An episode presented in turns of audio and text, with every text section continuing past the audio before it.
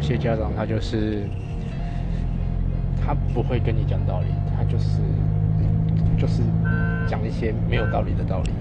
今天，嗯，你说某一件事情不好，他就会说哪里不好，然后他就会也讲不出道理，他就会说他很好，然后你就说问他哪里好。好。了，他就只会跟你说我亲眼看见他很好。之类的屁话，那没有办法变成理由，你知道吗？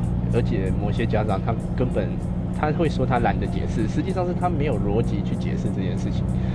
他就会觉得说，你你就乖乖听话就好了。然后他们觉得好的东西，他们没有办法去证明，这会让这会让跟家长讲道理，或是你听家长的道理，都会变成一个单向性的，没有办法沟通的一件事情。